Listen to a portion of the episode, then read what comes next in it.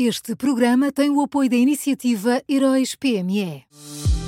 Já são conhecidos os semifinalistas da sexta edição dos Heróis PME. Chegou a hora de partilhar a sua opinião. Vote já na sua história favorita em heróispme.pt e ajude a selecionar os finalistas de cada categoria. Tem até ao dia 19 de maio. Esta é uma iniciativa Unit Consulting.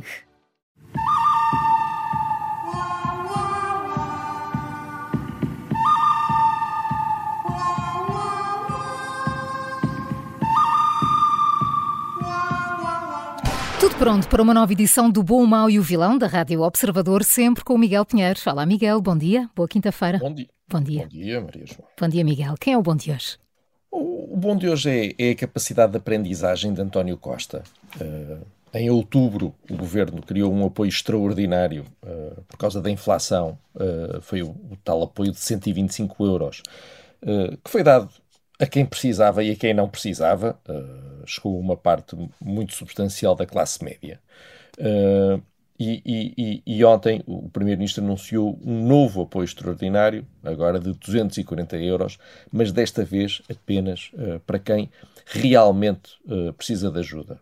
ele chega só aos beneficiários da tarifa social de energia, aos que têm rendimentos muito baixos e aos que recebem uma prestação social mínima. Uh, era bom que fosse de outra forma, uh, mas infelizmente só se combate a inflação reduzindo o consumo, por isso os governos não devem contrariar as políticas dos bancos centrais e devem, isso sim, concentrar os apoios naquelas pessoas que não podem mesmo, de maneira nenhuma, consumir menos, porque todo o seu dinheiro vai para aqueles bens básicos como, como a alimentação. E quando eu digo que vai só para quem realmente precisa e que os 125 euros chegaram a muita gente que não precisa, claro, toda a gente precisa. É evidente que toda a gente está a sofrer com a inflação e, e toda a gente precisa de dinheiro para, mantendo o seu consumo, uh, uh, chegar lá. Mas aqui o precisar é mesmo aquelas pessoas que com isto estão a deixar de, de comer. Esse, esse, é que é o ponto. a União Europeia tem dito isto repetidamente, agora finalmente António Costa tomou uma decisão com base nas leis económicas clássicas e básicas. Há coisas em que não vale a pena inventar. E como bónus, ainda deixou o PSD sem saber o que dizer e deixou a esquerda radical e a direita radical a dizerem disparates. Aliás, a dizerem os mesmos disparates, que é uma coisa interessante. Pois, o que, o que diz bem de como esta medida está muito mais bem afinada, sem dúvida. É? é, precisamente. Então, e quem é o mau? Olha, o mal, o mal, são as contradições de António Costa. Uh, ontem o, o Primeiro-Ministro deu uma entrevista à Visão que está cravadinha de saltos de, de raciocínio. Uh, o exemplo mais flagrante é, é sobre o Chega. Uh, a dada altura, António Costa perguntou, assim, de forma retórica, ele disse: passam horas a comentar o Ventura. Mas alguém liga ao que o Ventura diz? Os portugueses ligam a sério ao que o Ventura diz? Isto é António Costa a perguntar. E depois de perguntar isto, ainda desvalorizou uh, os resultados eleitorais do Chega, uh, afirmando que se trata apenas de um voto de protesto, assim, sem, sem, sem grandes consequências. Uh, e uma pessoa ouve isto e fica baralhada, uh, porque se os leitores do Chega só estão a aliviar-se de um voto de protesto que não vale nada, então porque é que António Costa sente a necessidade de repetir que com o PS o Chega não passará?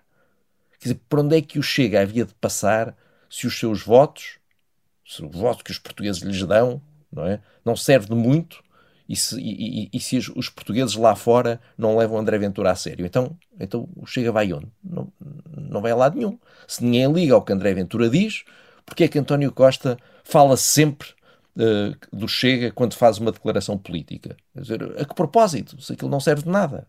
Portanto, o Primeiro-Ministro tem que se decidir. Ou o Chega é uma irrelevância que os portugueses não levam a sério, e então, sim senhor, deve falar sobre ele, ou, ou, e, então não deve falar sobre ele, ou então é uma ameaça a sério que tem de ser combatida pelo PS. Agora, as duas coisas ao mesmo tempo é que não dá e convinha que António Costa uh, decidisse o que é que quer fazer.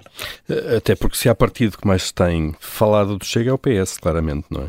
Só fala do Chega. É e na, na, na, entrevista diz que o resultado do Chega não, serve, não é nada, aquilo não é nada. Quem realmente teve um resultado a sério foi o PS e que aquilo não, não. É a espuma dos dias. Então, homem, esqueça lá o Chega. Não, não te esteja sempre a incomodar com isso.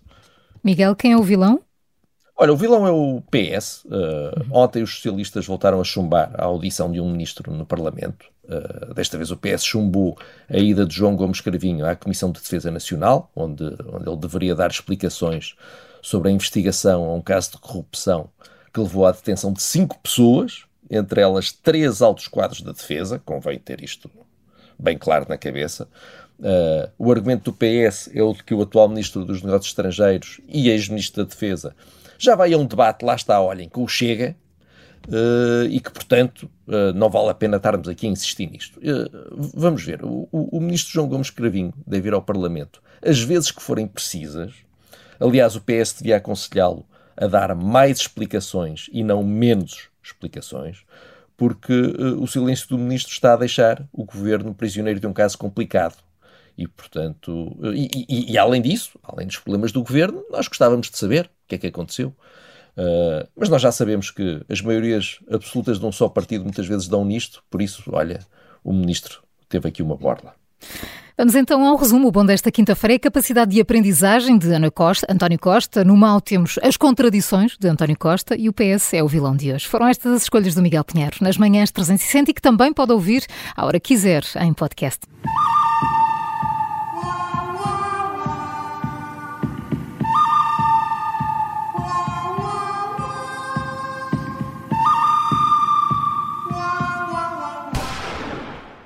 Este programa tem o apoio da iniciativa Heróis PME.